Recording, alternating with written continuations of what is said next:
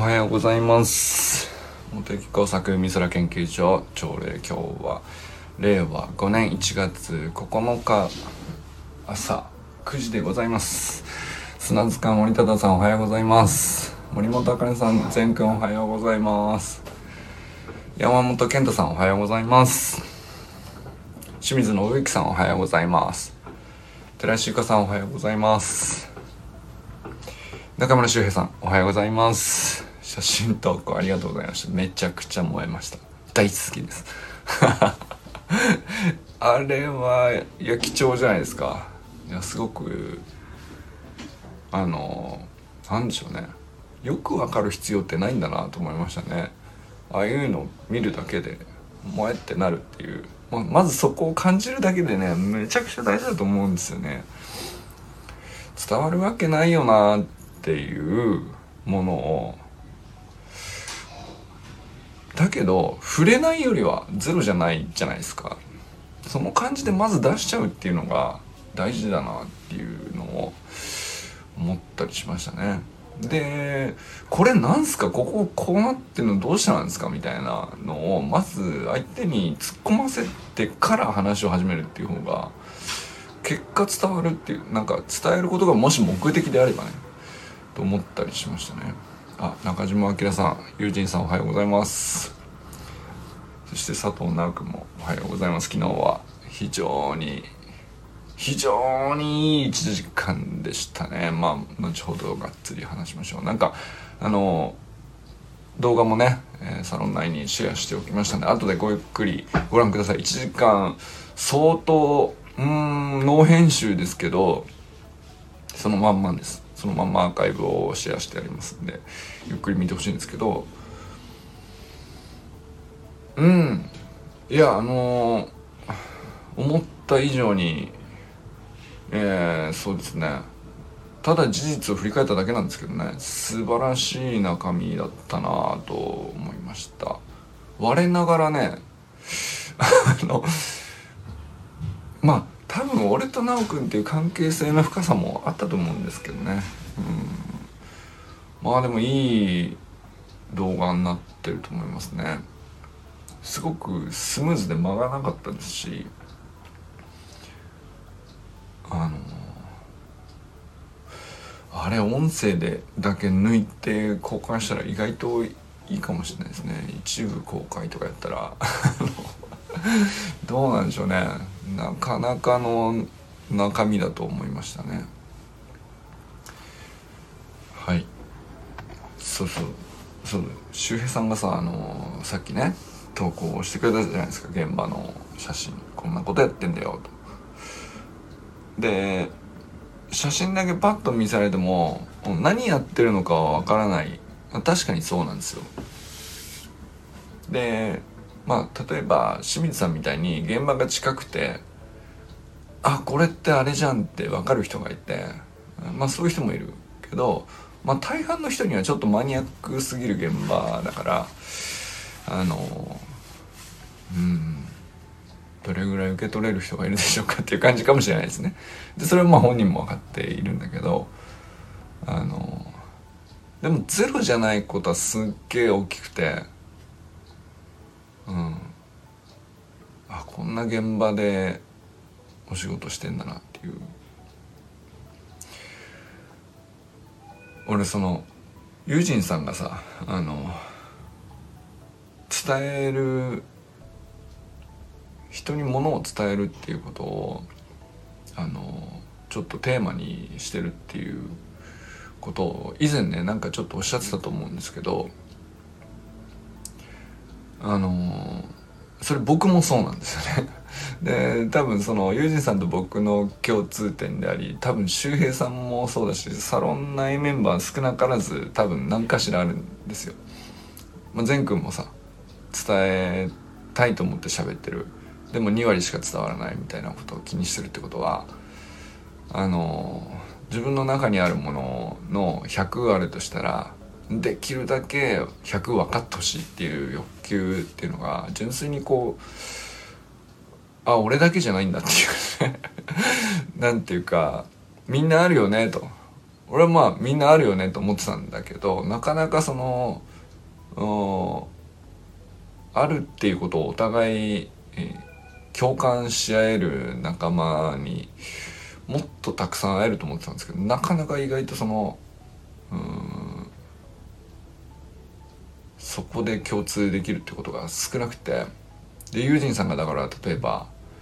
あの伝えるってことに対してテーマを持ってるとかそれがきっかけで発信の学校を見てるっていうね。まあだからアキラさんとかもそうじゃないですか。そのまあ自分が速くなるということ以上に、えー、まあ子供たちとかであの自分の可能性に対してまあ諦めるまで行く人もいれば、まあ、そうなる前にそもそも気づいてないとかあのそういう世界を知らないとかっていう子にあの少しでも気づいてもらえる機会を作りたいっていうのが欲求だっていう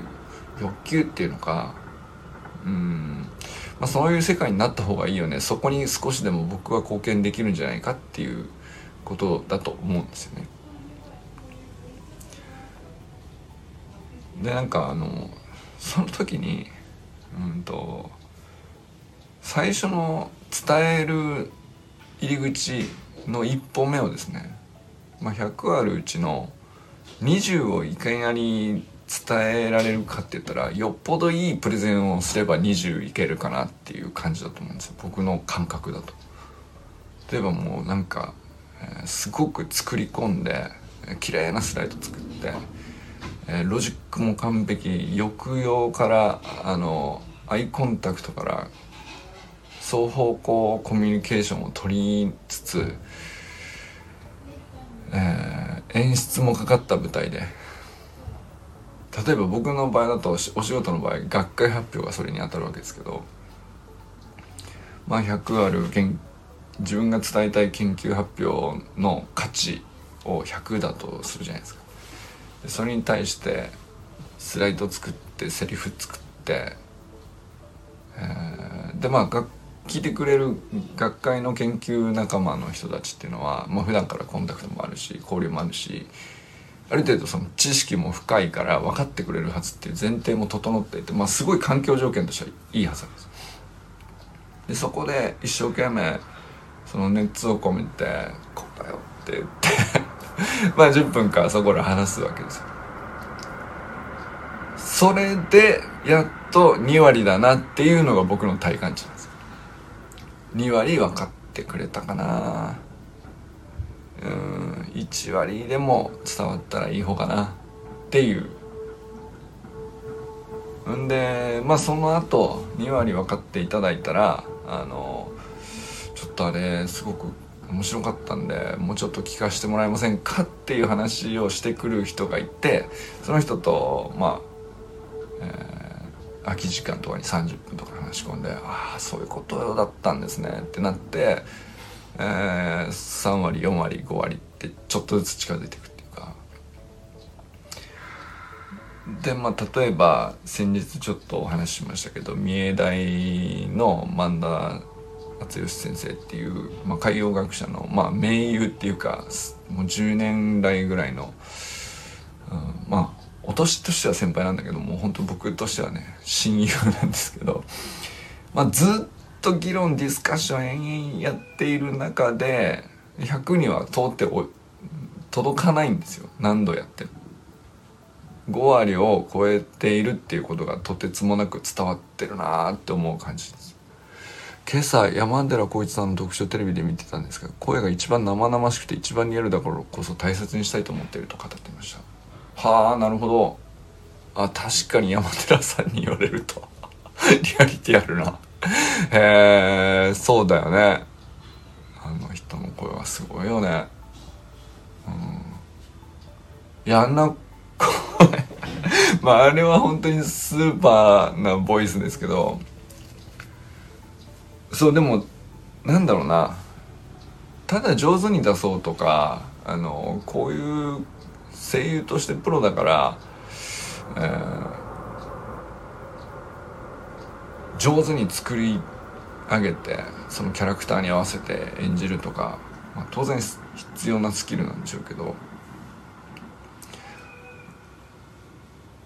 でも本当にそうなんだろうね。一番生々しくて一番リアル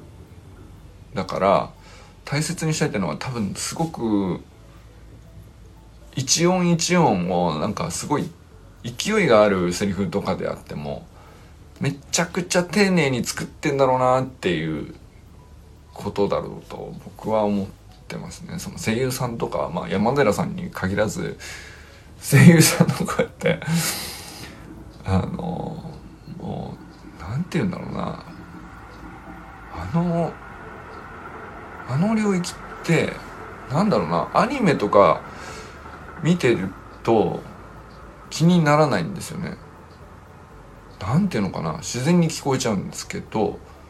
例えばなんか収録のブースとかでさ僕あの NHK のテレビに出演した時になんかナレーターさんが DJ の方がこう DJ ナイクさんっていう方が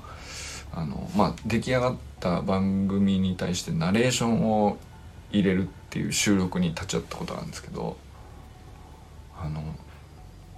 なんていうかマイクを通していない声がもう異次元にすごいって思ってがあ本当にノー編集で演出一切なしでこんな声が人から出るのかっていうぐらいとんでもない声が出るんですで音音量が大きいとかじゃなくいいしうーんあれは何と表現するんでしょうかね。あのよっぽどその圧のかかった強い声とかじゃなくて普通のしゃべる声だし普通にナレーションを入れてるだけの語りの声なんですけど一言聞いたらうわ全然違うな。もうなんか人の声として全然レベルが違うっていうのをびっくりした覚えがありますね。でもあれをなんかえ不思議なもんでうんと映像にあのナレーションだからさあんまり前にこうガンガン出てしまったら邪魔なんですよね。あと少しまあちょっと待ってよ。あと少し前に本作さんが落語の話をしてたことがありましたが山寺さんの原点が落語だったというのが何か縁に落ちた感じがしました。なるほど。へえあそれは知らなかったな。そうだね。落落語か。なるほどな。あの そう。落語でいくと僕はの立川志の輔師匠とかの声が。落語家さんの声で声がすごいっていう感じするのはね。なんかその辺かな。でもまあ落語家さんも声で売ってるわけですよね。あの入れたちとかビジュアルとかで勝負できないっていうか。で身振り手振りもまあ技術あるんでしょうけどやっぱり一番でかいのは声でしょうからね。で抑揚っていうのは音程のピッチ以上に多分細かい世界世界なんでしょうね。あの滑舌とかそういうレベルの話ではなくて。なるほどね。なんかその決まりきったあのセリフ。音楽でいくとクラシック。曲と音符とどう弾くっていうのは完全に決まりきったところでさらにそれを良いものにするっていうところをひたすら高めるみたいなあの領域ですよね。そういう領域でこう声だけあとはもう高める部分っつったらもう声のあの良し悪しえー、それだけで感動できるかどうかみたいなところにひたすらなんかあの突き詰めるっていうかそういうことやってんでしょうね。なるほどな。へえそれを初めて知りました。そうでもそれこそプレゼンテーションもあのなんていうんですかね。別に声を出す専門ではないけどまあ、が自分がやってる研究領域で自分が出した研究成果でこの成果の価値を自分が誰よりも信じてるっていう状態でなんとかしてこの100を誰かに分かってほしいと思っているんだけどまあ10分のプレゼンテーションで1割か2割か分かってもらえれば御の字なんですよね。本当に練習して練習していいプレゼンできたなー手応えあったなーっていう。あなんかこう聴衆とつながれた感じがして受け取ってもらえたなっていうことがまあごくたまにあるわけなんですけど一生懸命やれば。んでまあそれでうん2割3割プレゼンだけで伝わるっていうのはもうほんとそんなもんだなと思うんですよね。うん、実際には。でも3割ってでかいですよ。めちゃくちゃでかいと思う。たかだか言葉と映像をちょこっと加えたぐらいの話で言いたいことの趣旨の3割受け取ってもらえたらもう何ていうか相当な部分自分と相手で重なってるっていう感覚があってまあそうなったらもう何ていうか仲間っていう感じがしますね。そしたらもうあとはさ3割も重なっ相手と共有できてるんだったら延々喋れてまあその残りの7割が埋まるのに10年とかかかるんですけど あのそういうことを言いたかったのねっていうのがもう分かる頃には次の次の次の研究ぐらいまで行ってるんですよね。っていう感じですよ。で伝えるって本当そういうレベルの話だなと思ったね。声の出し方話し方 1+1 があるそれも才能じゃないんだと思いますね。はいまあ、僕はその声優のスクールとか行ったことないし話し方とかもまだ実際にトレーニングをやったことがあるわけじゃないんですけど、まあ実際その世の中にはスクールもありますし、えー、ボイストレーニングっていう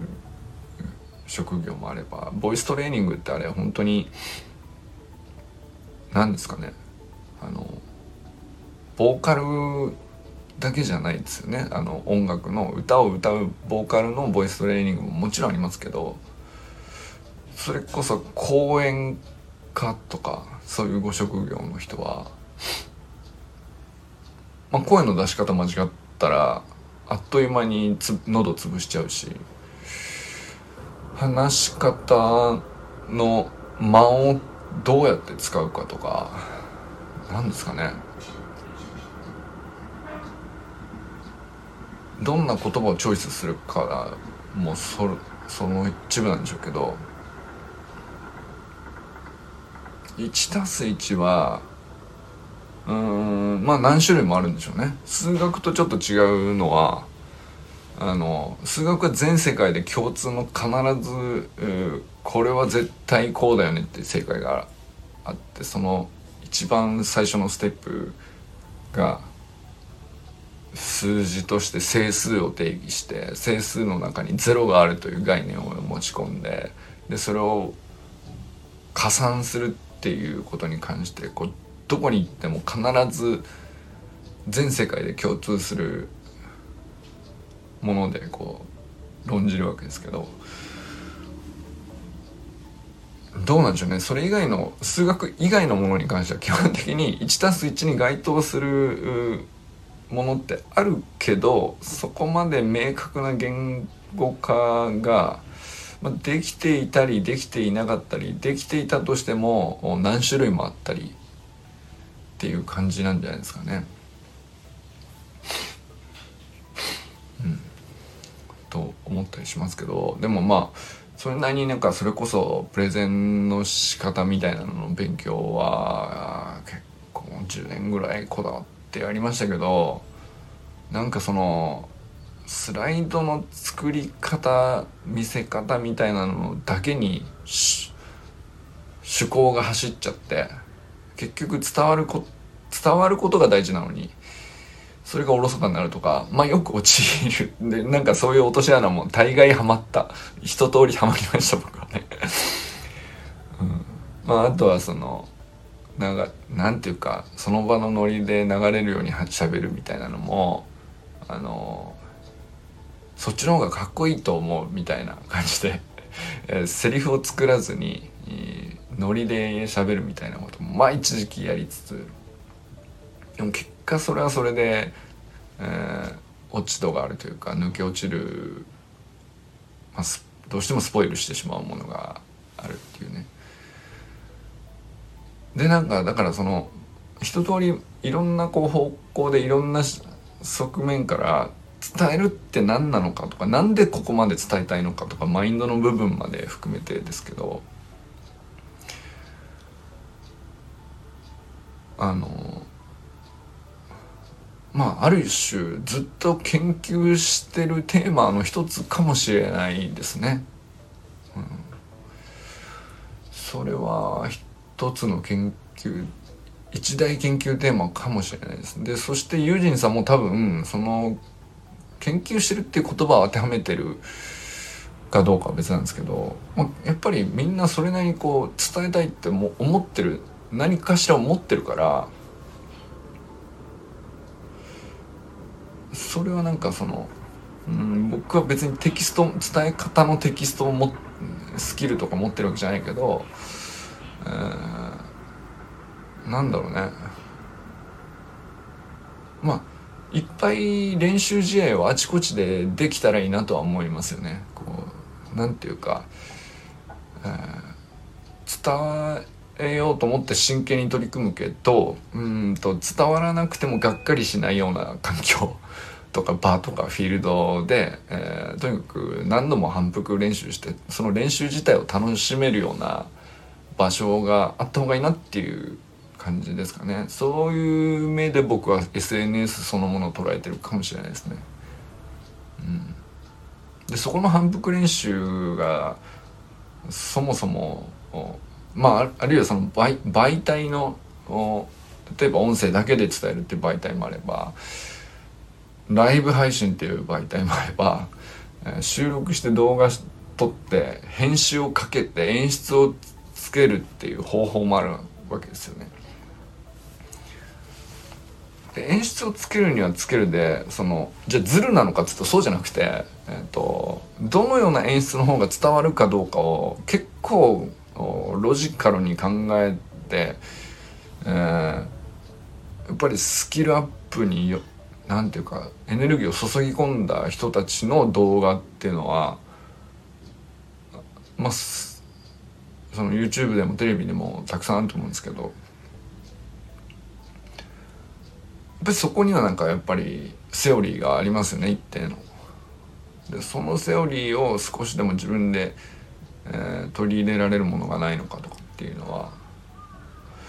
勉強する価値はありますかね。うん、あんまりそのなんだろうな言語化したことはないんですけどそういう目で割と見てますね。ドラマであったりとかあとは NHK スペシャルみたいな映像ものとかね。うんとなんだろうな。ネットフリックスで僕がよく見るのはねあのプラネットアースっていうねあのそういうシリーズなんですけど自然環境の変遷とか恐竜とかのなんか当時どういう生活をしていたのかとかどういう自然界の出来事があってその後こういうふうに恐竜が死に絶えた後にこういうものが勃興するみたいなさあのストーリー性と科学的解説をすごく上手にミックスしていかないとうんつまんなくなっちゃうんですよねただの科学的解説だけだと。だけどドラマティックに描けば嘘になっちゃうっていう。なんかその そのミックスめっちゃむずいっていうのが科学者の常に持ち続ける悩みなんですよ。なんかそのサイエンスとして純粋に事実だけを伝えたいんだけどそれだけだと科学者同士でもつまんなくて飽きちゃうっていう聞いてられないんですよね。だからなんだろうな。まあ論文を書くも伝えるの一種なんですけどまあ本当に伝えるの種類とか手段とか受け取る相手のとか場がどういうふうに出来上がっているかとか、まあ、いろんな要素あるんですけど結構なんかあの研究しだしたらキリがなくてそのね。でなんかその伝える自体を研究し始めたら そのそもそも伝えたいことがあるからあの工夫したなはずなのに伝えたいことがあるの方のまあ本来の研究気象学の方の研究ね。そっち以上にのめり込んでる節があるっていう。まあなんでしょうね。そういう時期も結構あったかな。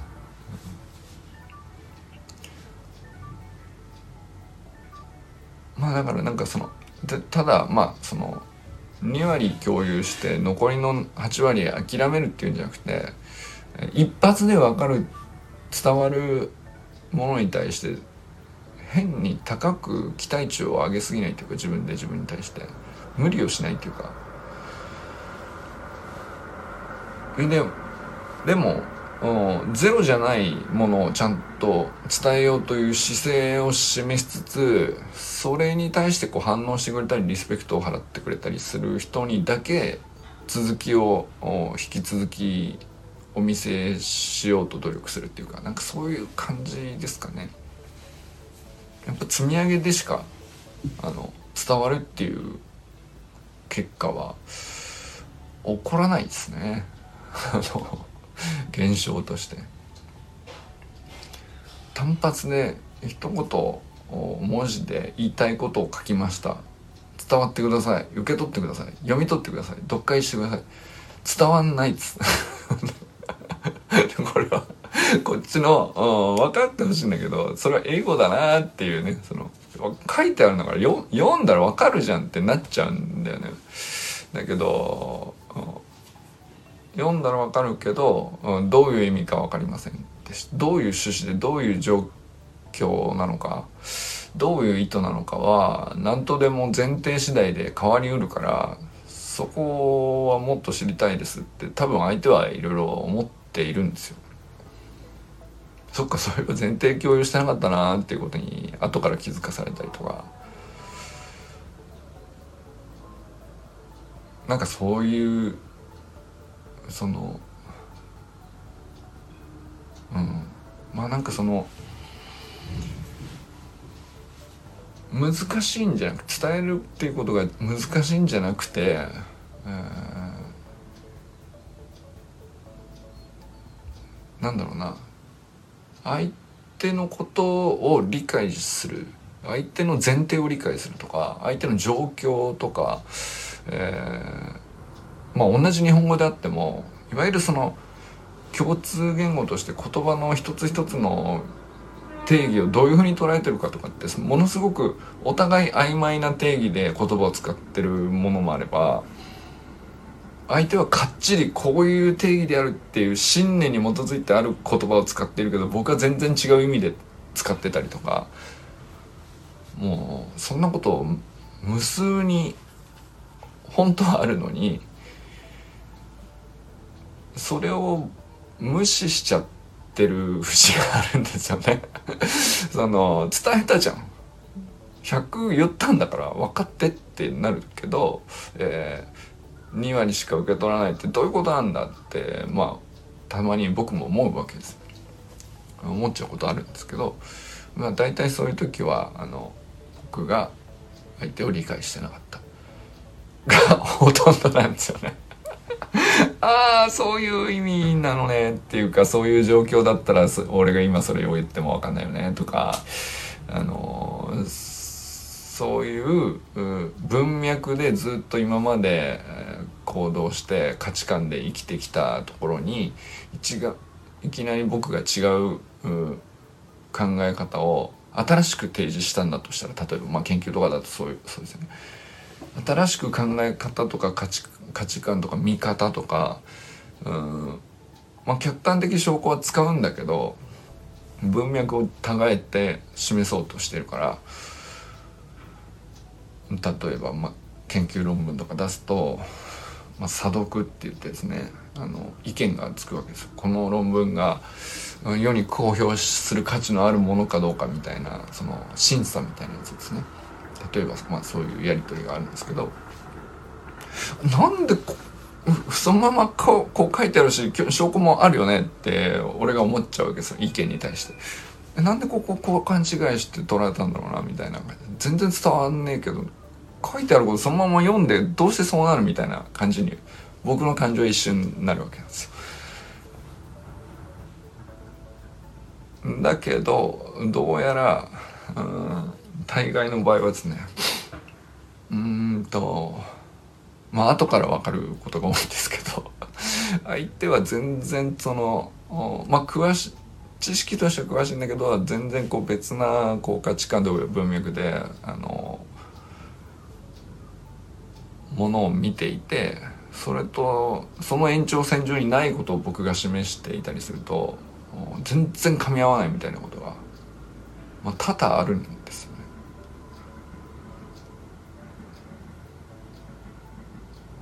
で、まあ、それと結局うん、まあだから論文みたいな小難しい話だろうと、まあ、日常のうんお付き合いのレベルであってもなんだろうな、まあ、あとはお仕事レベルのコミュニケーションの話であってもまああとはね別にそれこそスポーツを、まあ、こういうふうなチームにしてお互いやっていこうねみたいなそういう意思統一みたいなことも全部そのまあある種のプレゼンだとするとですね。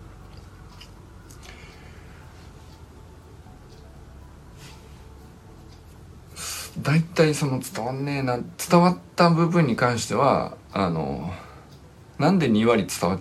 たのかっていうと一応日本語だからですっていう話です だから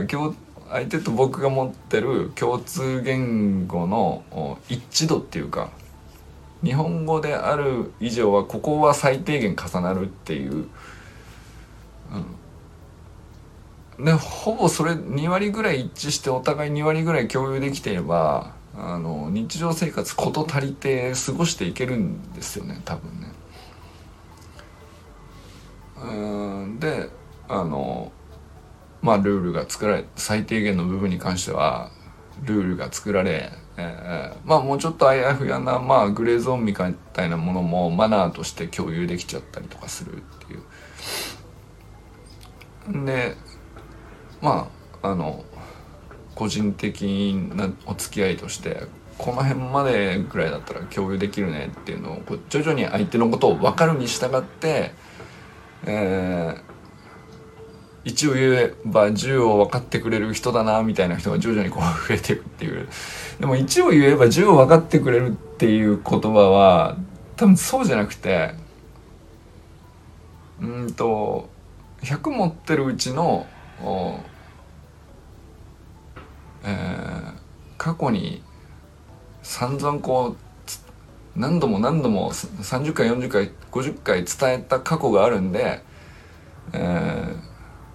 繰り返し伝えた50回の内容には必ずこのキーワードを使ってたよねっていう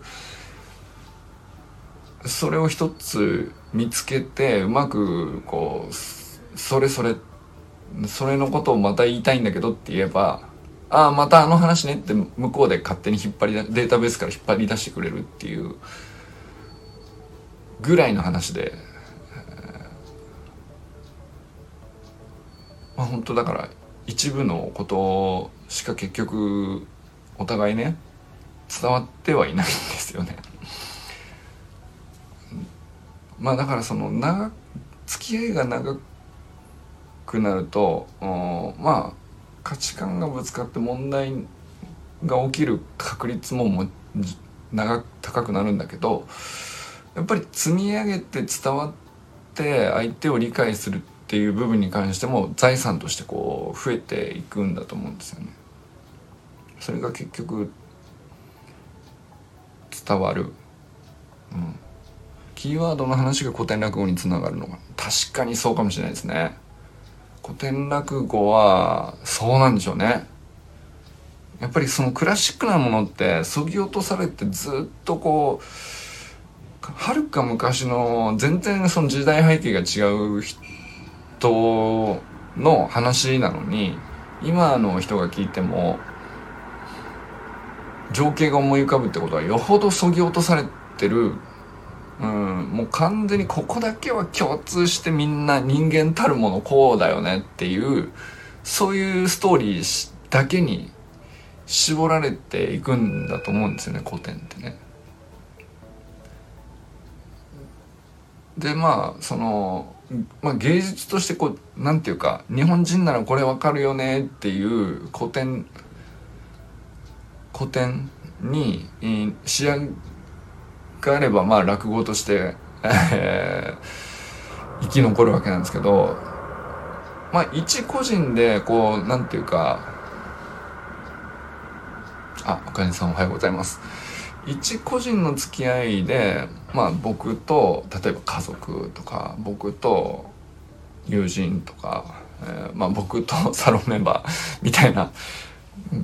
ことであってもそのやっぱり何度も繰り返し繰り返しこの人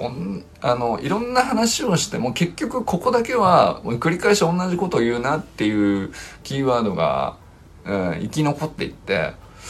あそこだけはもう間違いなく相手を誤解してないだろうなって、えー、例えば茜さんが思ってくださったり友人さんがこう掴んでくれて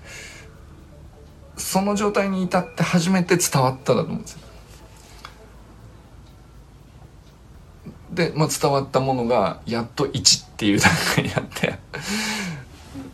そのこうもう地道なあ財産の積み立てというかですねだけどまあ積み立てが増えていけば増えていくほどこう後半結構その組み合わせて、えー、意味がこう広がっていくフェーズが出てきて、まあ、いわゆるそのなんですか金利に例えると複利ですね。あの、あかねさんが来てから、あかねさんが来たからわざとちょっと寄せてみました。花丸学習会のイベント出かけてます。あ、そうなんですね。えー、楽しそう。今から手術。いいな、花丸学習会一回行ってみたいな。朝礼やなおさんの動画をまた帰宅してくります。いってらっしゃいませ。ありがとうございます。そうなんか、繰り返し繰り返し何度もこうしゃべって日常会話して、まあだから家族が一番それ多いですよね。あの何でもない話をこう日常ずっと繰り返してるけどとにかく、まあ、何をするにしてもここだけはどうやらあの絶対に外さない言葉があったり行動があったり、えー、表情があったりそういうのをこう抜き出して確実な伝わったお互い伝えたよ伝わったよ握ってるねと。いうのがやっとこう一つできて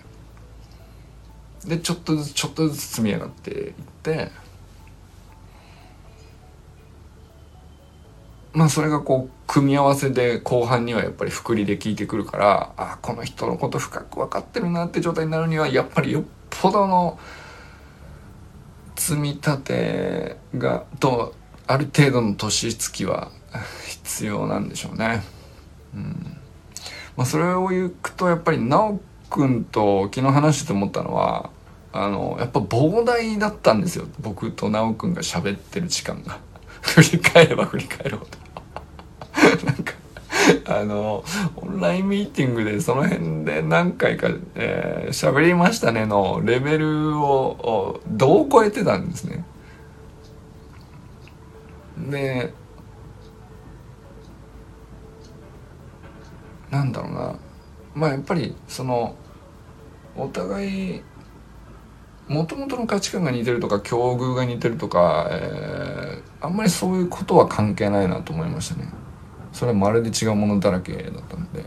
でも走り革命理論の学ぶっていう意思があるみたいなのは、まあ、確かに共通できっかけの一つではあるけどそう思っていた人は他にもたくさんいたわけで。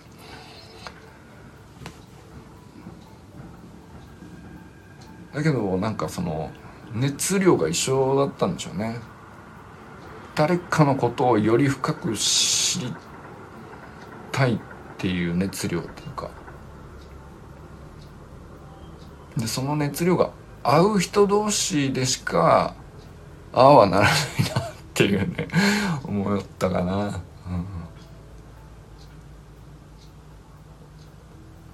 うん、まあだから延々こう話してたいなとお互い思っていたんでしょうし話していられたしいくら聞いても飽きなかったし、えー、っていうね。でまあ膨大なもんだから理解が伝わえたもののうちの伝わったという実感が得られるっていう瞬間がこう徐々に増えていくとまあ途中ある一定の量まで伝わったなって実感が得られると、まあ、それがこうくりで時間が経つにつれて絆へと消化されていくっていうか なんかそういう感じだったかなでもなんていうか自分の一部になっていくみたいな感じなんですよね僕の感覚からすると。でまあ僕にはもうあのなんていうか 大学生の時のあの何でもできるフィジカルと興味の広さみたいなのっていうのは僕の体にはないんだけど修くんを通じて、えー、僕のものであるかのように 感じられるみたいな錯覚を起こすんですけどそれがまたうんなんていうか次またこう話を聞きたいなっていう欲求につながるっていうか。そんな感じでしたね。だからそのモードに入ったらもうお互いさ伝えるとか伝わるとか理解するとか理解されるとかそんなこと意識するレベルじゃないんですよね。もう完全にそのコミュニケーションが自走するっていうか自分で勝手に走り出してる感じで、こう伝えればより分かってくれるんじゃないかとか1ミリも考えてないんですよ。とにかくなんかあの膨大な反復と往復とコミュニケーションを積み立てていて